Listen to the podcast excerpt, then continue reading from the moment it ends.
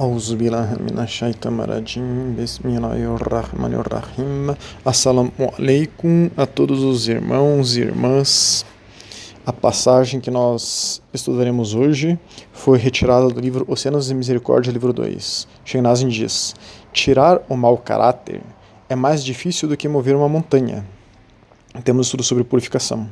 Às vezes aquele mau personagem está dormindo e você pensa que está morto, mas não se deixe enganar. O pior personagem é a raiva e ela é rapidamente despertada. Temos estudos sobre a raiva. Sheikh Sharafuddin, Sheikh Sharafuddin foi o 38º mestre da Naqshbandi, estava em Medina em uma reunião de Aulia e pessoas honradas. Temos vários estudos sobre Aulia. Alguém lhe contou sobre um sheikh marroquino que estava ali. Falaram, né, para ele: essa pessoa nunca fica zangada, 40 anos e nunca vi, nunca ouvi com raiva. Um murid, um discípulo, temos estudo sobre isso. Ao ouvir isso, é, pediu ao sheikh Sharafuddin permissão para irritá-lo, irritar aquele sheikh. Ele seguiu o marroquino até seu quarto e bateu na porta. Quem é? Disse o Sheikh. Ele entrou e se ajoelhou diante do Sheikh. Quero pedir a interpretação de um sonho. Oh, fale, meu filho. Vi no meu sonho que no último que o último dia tinha chegado. Todas as pessoas se reuniram. Uma pessoa perguntou: Onde está Imam Malik? Os muçulmanos marroquinos são fiéis e seguidores do sunita Imam Malik, que é uma das quatro escolas de jurisprudência do Islã sunita tradicional: Malik, Hanafi, Hanbali e Shafi. Ele e seus seguidores estão indo para o inferno.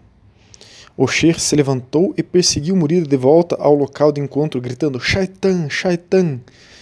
O Murida pegou sua moeda de ouro que havia apostado com o homem que disse que o Sheikh nunca se ficaria zangado. O julgamento de uma pessoa é como sua última ação.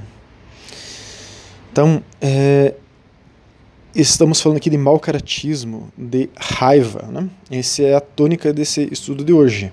Então hoje iremos estudar uma manifestação da raiva e do mau caratismo que está acontecendo dentro do Islã agora. Milhares de muçulmanos estão sendo mortos por outros muçulmanos agora, com a ajuda de muçulmanos e muçulmanas brasileiros e brasileiras que saíram este ano do Brasil e foram para o Afeganistão se juntar ao Talibã. O assunto de hoje é o Talibã. O Talibã é um movimento fundamentalista islâmico, nacionalista, quer dizer, tribalista, né? que, difundi, que, que se difundiu no Paquistão e, sobretudo, no Afeganistão a partir de 1994 e que efetivamente governou cerca de três quartos do Afeganistão entre 1996 e 2001. Apesar de seu governo ter sido reconhecido por apenas três países, quais? Emirados Árabes Unidos, o Wahhabi, Arábia Saudita, o Wahhabi e Paquistão, o Wahhabi. Então, os três países que assumiram que o Talibã governava, governava o Afeganistão, porque todo o resto do mundo não aceitou, eram todos wahhabis. Lembrando que a origem do wahhabismo é o sionismo judeu.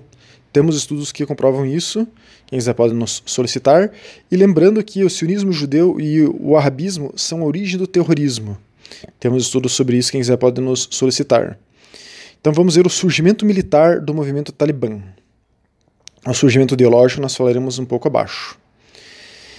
Então, o surgimento militar do grupo talibã ocorreu durante a invasão soviética do Afeganistão em 1979, que durou até 89, 10 anos de guerra. O governo dos Estados Unidos criou o Talibã, assim como o governo dos Estados Unidos criou, criou o ISIS, o Estado Islâmico. Então, o governo dos Estados Unidos criou o Talibã através da chamada Operação Ciclone, nome em código do programa da CIA, Agência é, americana de inteligência que armou os jihadistas é, talibãs do Afeganistão. Foi uma das mais longas e dispendiosas operações da CIA já realizadas. Entre 1987 e 1989, os serviços secretos do Paquistão e a CIA operavam juntas, armando as milícias que combatiam as tropas soviéticas. Cerca de 90 mil afegãos, incluindo Mohammed Umar, que foi um dos primeiros líderes talibã, Atualmente, o líder talibã é Hibatullah Ahundzada. Foram treinados pelo Serviço Secreto do Paquistão durante a década de 80. Em 15 de maio de 1978 até 15 de fevereiro de 1989, o exército soviético retirou suas tropas do Afeganistão, tendo previamente negociado um cessar-fogo com os comandantes do Talibã. Então essa foi a origem militar do Talibã. Qual é a origem militar do Talibã? Os Estados Unidos. Vamos agora para a origem ideológica do Talibã. Para entender de onde vieram os talibãs, que estavam ali no Afeganistão na década de 80 e foram armados pelos Estados Unidos, temos que entender o movimento Delbandi. Delbandi é um movimento de revivalismo islâmico dentro do Islã sunita. Mas que eles se denominam Hanafi, mas que nada tem a ver com a Madhab de Fir Hanafi, com a escola de jurisprudência Hanafi. Nós veremos aqui detalhes sobre isso. O Delband foi formado em torno da madraça Darul Ulum, na cidade de Delband, na Índia, de onde deriva o nome Delband. Né? No final do século XIX, essa madraça, essa escola islâmica lá na Índia, foi fundada por Muhammad Qasim Nanautavi Rashid Ahmed Gangohi e várias outras figuras em 1866. Vejam, no final do século XIX, quase início do século XX, foi fundada essa escola Delbandi, quer dizer, bidá, inovação, pura inovação. É, eles falam de ri, revivalismo, quer dizer, reviver o Islã. Mas isso não tem nada de reviver o Islã, porque o Islã são as escolas de jurisprudência, como a escola de jurisprudência Hanafi. É, a, o movimento Delbandi tem menos de 150 anos. E eles se intitulam Hanafis, mas eles não são a, as ideias da Sharia, da lei islâmica deles, não tem nada a ver com a jurisprudência Hanafi. Nada a ver. E tem tudo a ver com o arabismo. Até porque, como que o movimento Hanafi Delbandi pode querer revi revivalizar, digamos assim, o Islã, sendo que o Islã nunca deixou de estar vivo através das escolas de jurisprudência. Quem quer é, revivalizar o Islã é o arabismo e o salafismo que negam a necessidade de seguir uma escola de jurisprudência, como a escola Hanafi. Então, é uma grande contradição dizer que é Hanafi Delbandi. Não existe isso. Eles fingem ser Ahlus fingem ser sunitas tradicionais. Nós temos estudos sobre o que é Ahlus sunita tradicional, mas não são. O profeta Muhammad nos instruiu a estarmos com o grupo principal dos muçulmanos e nos apegarmos a esse grupo. Esta é a Sunna. Mas eles inventam seres sunitas tradicionais para dizerem que estão com o grupo principal, para confundir as pessoas. Mas os sunitas tradicionais é, numa conferência em Groza em 2016, falaram que o Delbandi, o arabismo, o salafismo não fazem parte dos sunismo tradicionais. Os maiores, os 200 maiores muftis, quer dizer, dos doutores em Islã e sunismo tradicional do mundo, disseram isso. Eu tenho o link, quem quiser pode solicitar. Então, os fundadores da Delbandi assumiram que sua ideologia era Wahhabi durante a fase inicial de seu estabelecimento, nem sempre de maneira clara, para aqueles que não, estuda, não estudam a fundo o Islã e conseguem perceber aí as diferenças. Mas isso ficou ainda mais claro a partir da década de 70 do século 20, isso é, desde o final dos anos 1970, pois o movimento Delbandi e Talibã foram fortemente influenciados pelo wahhabismo no Afeganistão e no Paquistão. Nós denunciamos aqui diariamente que o arabismo é o câncer do Islã. Do início dos anos 80 ao início dos anos 2000, alguns Delbandes foram fortemente financiados pela Arábia Saudita, que é o Wahhabi e representa esse câncer do Islã. Lembrando que temos um estudo sobre o terrorismo mostrando que todo, todos os terroristas islâmicos vieram do arabismo e da Arábia Saudita. Continuando, o governo do Paquistão cultivou deliberadamente a militância Delbandi Wahhabi para lutar contra a União Soviética e a Índia na Caxemira. Nós vimos um pouco sobre isso na parte da história é, do surgimento militar do Talibã. Né? Esse grupo sempre lutou baseando-se em teorias wahhabis. É, o mundo tem ódio do Islã devido ao que fazem os wahhabis e salafis em nome do Islã. Nós temos estudos sobre isso também. E aqui no Brasil, a maioria dos muçulmanos e das muçulmanas seguem o arabismo e o salafismo e nem sabem. Então, um alerta que fica aqui sempre nos nossos estudos. Quem não segue uma escola de jurisprudência sunita tradicional está sob a influência salaf ou arabi. Se você se diz sunita e não segue uma escola única de jurisprudência, Hanafi, Hanbali, Shafi ou Malik, você está seguindo esses miolos moles que estão fazendo essas atrocidades em nome do Islã. Então, continuando. Deoband é a forma mais popular de ensino islâmico no cinturão Pashtun, em ambos os lados da fronteira que separa o Afeganistão e o Paquistão. Além disso, prominentes líderes do Talibã afegão e paquistanês estudaram nos seminários do Delbandi. Então, alerta a todos os muçulmanos do Brasil: não existe Hanafi Delbandi. Isso é o Wahhabismo Delbandi com outro nome só para se disfarçarem de Ahlus Sunnah, sunitas tradicionais, e confundirem a mente dos muçulmanos. Os talibãs matam outros muçulmanos que não pensam como eles, como o caso em maio de 1997, os talibãs é, tinham invadido pela primeira vez Mazar-e-Sharif, a única grande cidade controlada pelas forças adversárias, é, conquistando-a durante quatro dias. Nessa ocasião foram executados sumariamente, segundo o relato, cerca de 2 mil prisioneiros muçulmanos, mas os talibãs foram expulsos. Em 8 de agosto de 1998, voltaram a tentar conquistar a região, exercendo uma terrível vingança. Após conseguirem tomar a cidade, no que foi descrito como um frenesi assassino, percorreram as ruas atirando contra tudo o que se movesse, homens, mulheres, crianças e até animais. Durante seis dias não foi permitido sepultar os mortos, os cadáveres apodreciam nas ruas. A Human Rights Watch acredita que o número de vítimas ultrapassou 2 mil. Quer dizer, nessa vingança talibã, eles mataram 2 mil muçulmanos, homens, mulheres e crianças. Houve relato de mulheres e crianças que teriam sido violentadas sexualmente e raptadas durante a conquista.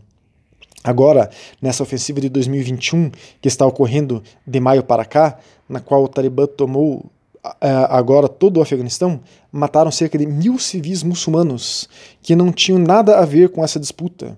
Oprimem as mulheres, não as deixando estudar ou trabalhar e sequer a saírem de casa. Colocam-as em cárcere privado. Não existe nada disso na jurisprudência Hanafi de colocar mulheres em cárcere privado, matar outros muçulmanos. Existe isso na Sharia Wahhabi. Então, não existe Hanafi Delbandi, e sim Wahhabi Delbandi, que é a origem ideológica do, dos talibã. Para aqueles muçulmanos brasileiros e muçulmanas brasileiras que ainda podem ter alguma dúvida, pois ouvem em mesquitas wahhabis no Brasil afora, né, que é a maior parte das mesquitas é, sunitas por aí, que o Talibã está certo, vamos ver o que fala o profeta Muhammad sobre isso. Ibn Umar disse: Você sabe o que é perseguição? Que sua mãe esteja despojada de você. Muhammad salam, só lutou contra os idólatras porque havia perseguição por praticar sua religião. Não era como se você lutasse para governar. Esse é um hadith Sahir al-Buhari, 6682, quer dizer, Sahir, autêntico, forte. O que está dizendo aqui? Que o profeta Muhammad só lutou quando outros povos idólatras ao redor deles tentavam impedir eles de praticar o Islã. Tem alguém impedindo o Talibã de praticar o Islã no Afeganistão? Não. Um governo que compactua com os Estados Unidos, como era o governo afegão até essa tomada do Afeganistão pelo Talibã, de fato não é o ideal para os muçulmanos, mas os talibãs assumiram o poder com o respaldo dos Estados Unidos agora mesmo.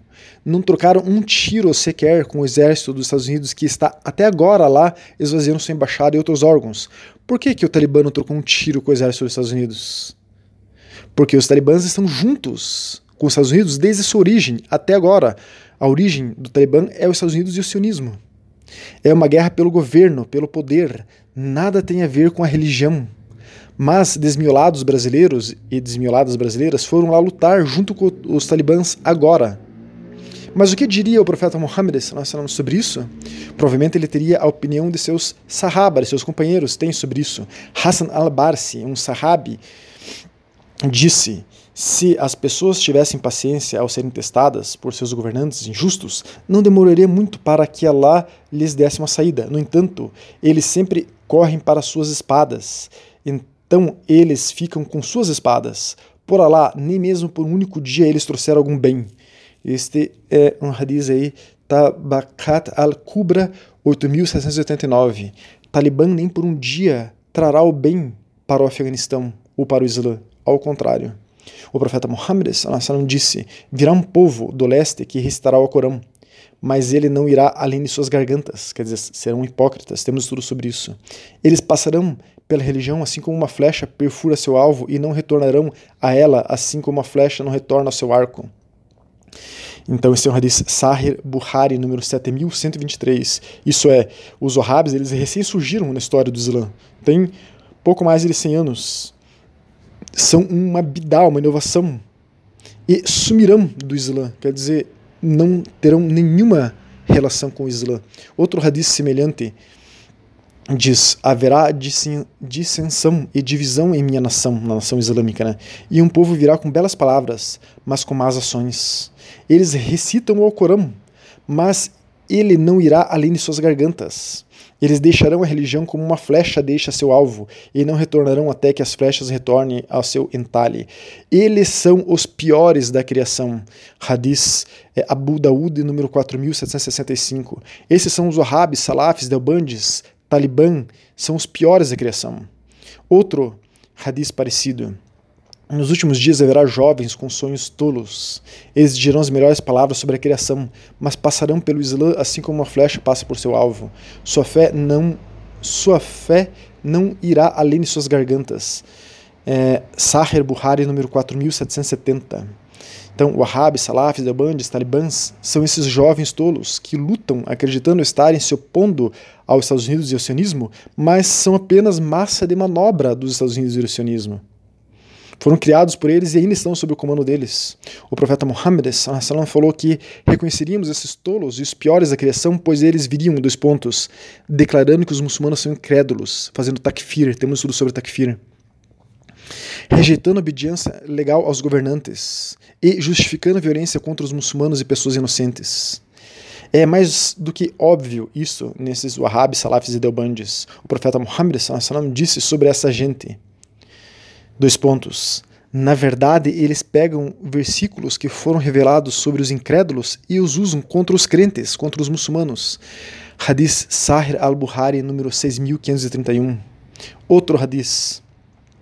Quem rejeita a obediência ao líder e divide a comunidade e morre, terá morrido por ignorância. Quem quer que lute sobre a bandeira de alguém que é cego, enfurecido pelo tribalismo, ou clamando ao tribalismo, ou apoiando o tribalismo, é morto e é morto, terá morrido por ignorância. Quem se rebelar contra minha nação, golpeando os justos e os ímpios, da mesma forma, e não poupando nem mesmo os muçulmanos, e não cumprir a promessa de segurança, então ele não tem nada a ver comigo e eu não tenho nada a ver com ele. Fonte Sahir Muslim, autêntico forte Muslim, número 1848. Então vejam, irmãos e irmãs, o profeta Muhammad falou que quem falou que não tem nada a ver com essa gente essa gente mata outros muçulmanos como mata os idólatras, por exemplo, e para eles é a mesma coisa. E o profeta Muhammad que quem faria isso não tem nada a ver com ele. Então essa gente, o Wahhabi, Salafis, Delbandis, Talibãs, não tem nada a ver com o nosso profeta Muhammad. Eles têm a ver com Dajjal, com o anticristo. Nós temos tudo sobre Dajjal. O profeta Muhammad disse: cada vez que uma facção deles, dessas pessoas, emerge, ela será cortada até que o falso Messias, Dajjal, emergirá de seus remanescentes. Fonte Musnad Ahmed, número 27.767. Então, irmãos e irmãs, que Allah subhanahu wa proteja os muçulmanos e o Islã dessa gente. Cuidado você, irmão e irmã, que aprende o Islã com o Wahhabi Salaf ou Delbandi. Assalamu alaikum wa rahmatullahi wa barakatuh.